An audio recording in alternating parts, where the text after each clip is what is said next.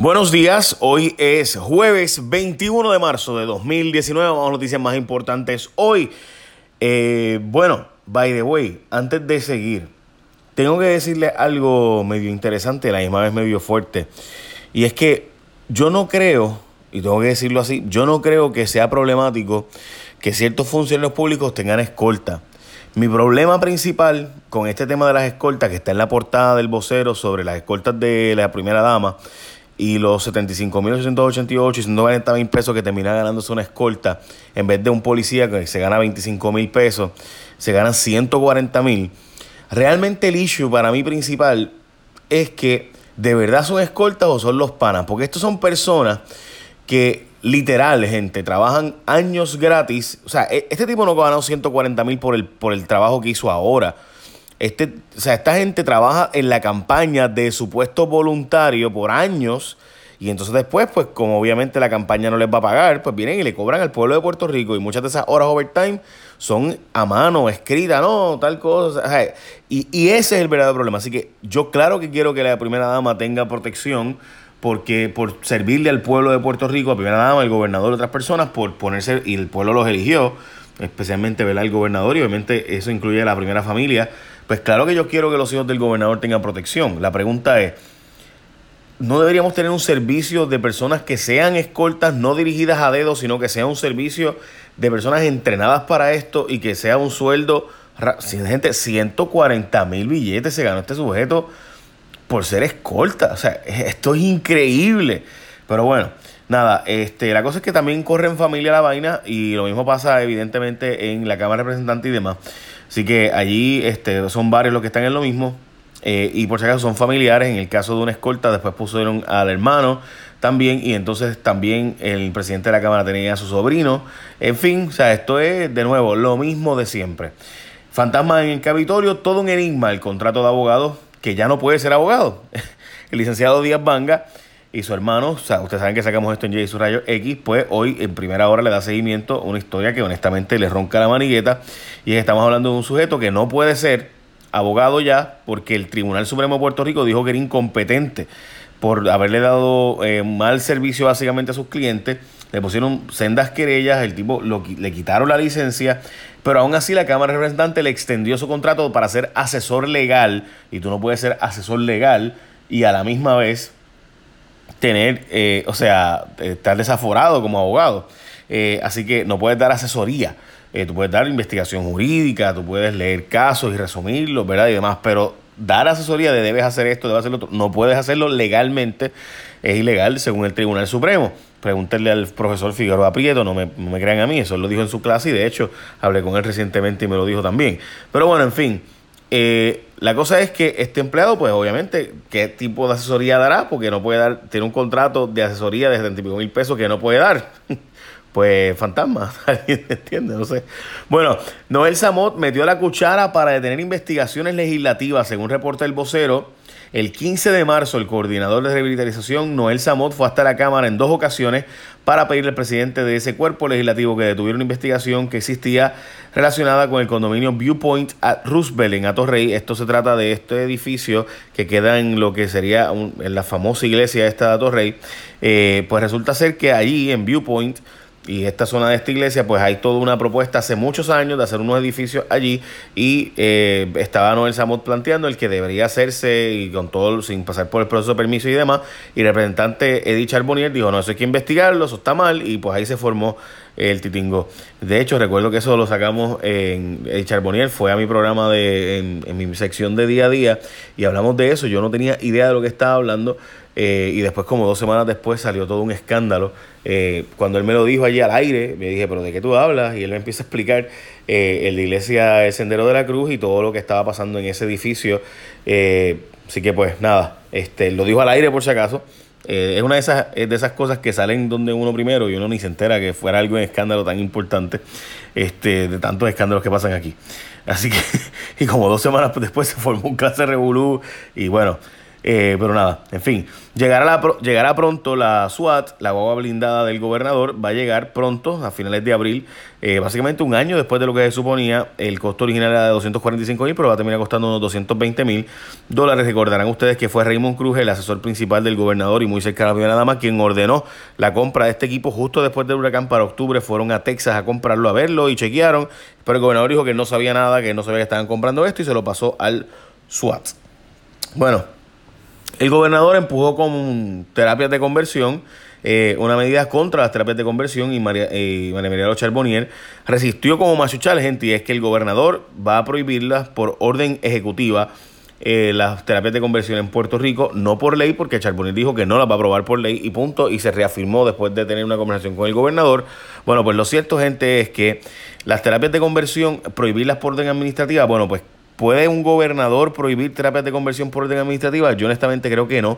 O sea, el que yo lleve a mi hijo a coger un servicio eh, religioso porque quiero que no sea gay este y que ¿verdad? saquen el gay que hay supuestamente en él, le metan un heterosexual, whatever.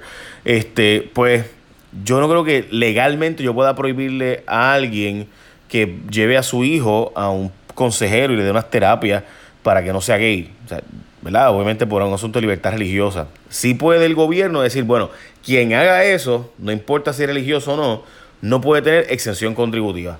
Eso, por ejemplo, pudiera hacerse. Y el gobernador puede dar instrucciones al Departamento de Hacienda en ese sentido.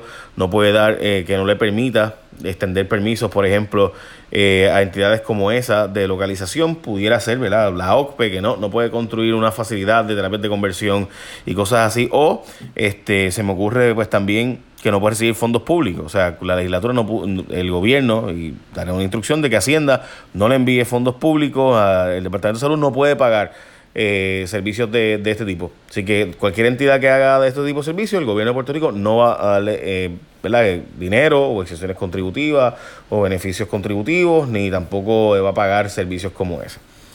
Supongamos que dan otros servicios y también dan ese, pues, pues los, por los otros servicios tampoco le voy a dar fondos públicos. A cualquier entidad que haga eso no puede tener fondos públicos. Es una posibilidad que el gobierno sí puede hacer.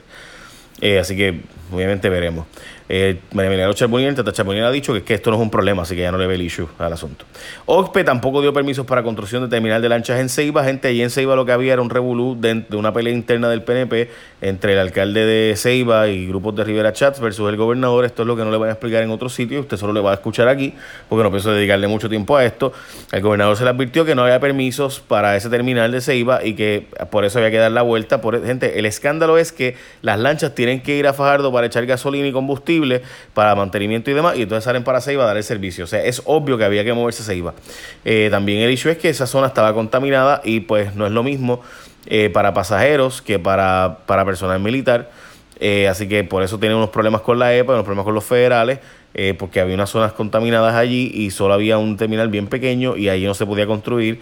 Pero el gobernador quería hacerlo y lo hizo a toda la trágala para, por una pelea que tenía con el alcalde eh, Cruz, creo que se llama él, alcalde de Ceiba, y el grupo Rivera Chats de, alcaldes, y pues ya tú sabes, y para darle por la cabeza terminó el trasquilo del gobernador.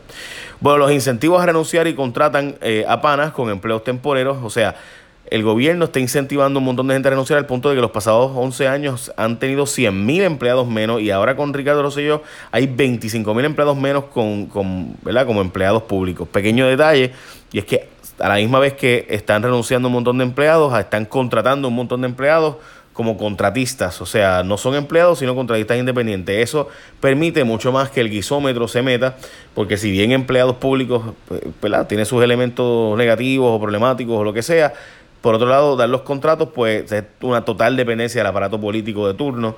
Eh, o sea, te puedo quitar, el, empleado público no lo puedo votar así como así, pero el contrato sí, etcétera. O sea que en todo momento, pues tiene que estar dándole al partido, ayudando al partido, o te pierdes tu contrato de empleo. Así que eso tiene un montón de implicaciones. La comisión de la Cámara, de la Comisión de Ética de la Cámara, dice que no tiene querellas contra Johnny Méndez por el sobrino que es escolta, mientras Bayamón fue la región con más querellas de violencia doméstica. Eh, ayer hubo un asunto de los videojuegos y la violencia doméstica. Mire, francamente, a mí no me gustan mucho estos videojuegos ultraviolentos, pero en Japón es el país donde más eh, hay eh, videojuegos violentos y de verdad tienen un problema de violencia doméstica este, como el nuestro.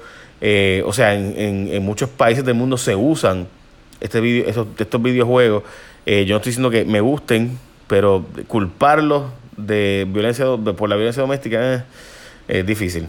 En peligro las ligas profesionales, y por si acaso sí hay un historial de violencia doméstica a nivel global, incluyendo Japón. O sea, esto no es, este, el mundo entero tiene un problema de menosprecio a la mujer y machismo.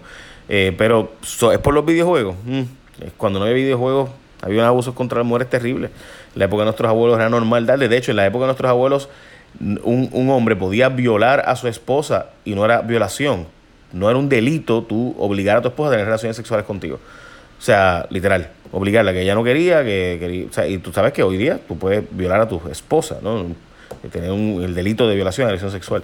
Ese, ese delito no existió en muchos lugares, incluyendo Argentina, Puerto Rico, etcétera, este, hasta no hace mucho, así como usted lo oye. Así que, obviamente, siempre ha habido un, problema serio de machismo y violento, contra las mujeres.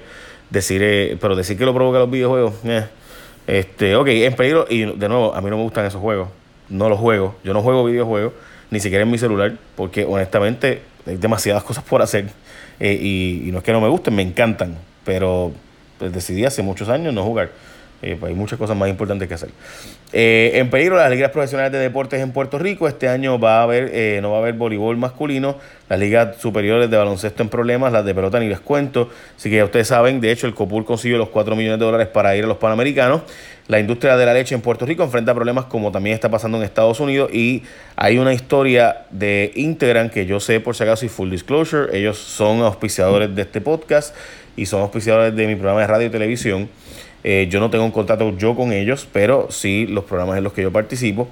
Pero tengo que decir que, francamente, la historia de Integran está bien fuerte. Esto está en la página bueno, está al final del, del, nuevo día de hoy, creo que es la página 33 o 32, 33, acabo de ver. Ok, y francamente, la historia de Johnny Isabel González, y está bien fuerte lo que está diciendo, eh, integran sobre la oficina del comisionado de seguros, específicamente le piden que revoque las órdenes emitidas en su contra por entender que son contra la reglamentación. Y para que tenga la idea del titular, eh, Inter está reclamando que el comisionado de seguros condicionó la continuidad de sus negocios al pago de reclamaciones de ciertos clientes. O sea, tú le pagas a estos clientes que son particularmente, ¿verdad?, del corillo, son de los míos, pues eh, si tú le pagas a ellos, no doy esta orden. Obviamente, el comisionado de seguros lo va a negar. Este, dicen que ellos van a continuar con el proceso regulatorio y demás. Eh, aquí el rumor que llevaba corriendo tiempo era un asunto de que habían hecho pasar reclamaciones de una de, del evento de, de, de María como si fueran ocurridas por Irma y demás pero yo no he visto la evidencia de la gente del comisionado de seguro y además que por qué Interan y no otras, también esa era una pregunta que yo honestamente creo que todo el mundo se hizo eh, cuando salió esta, esta orden, porque todo el mundo sabía que habían alegaciones muy serias de por lo menos dos empresas adicionales que estaban en esa. Eh, en fin, estamos hablando de, de una denuncia sumamente fuerte de parte de Integran diciendo que los clientes comerciales se habrían querellado eh, supuestamente contra Integran y habían unos clientes en particular que le dijeron tienen que pagarle a ellos y demás. Eh, esos clientes están listados en la nota, yo lo voy a dejar para que ustedes los lean, eh, pero, por ejemplo, bueno, nada, léanlo porque es bien larga y honestamente sería una, explicación muy, muy complicada para, un podcast como este, que lo que busco es resumir noticias, no darle todo un programa de radio y televisión y ya llevo 13 minutos. So, me pasé. De hecho, va a ser el podcast más largo de todos los que hemos hecho en toda la historia. Este, de todos. Buen día, gente. Échame la bendición. Bye.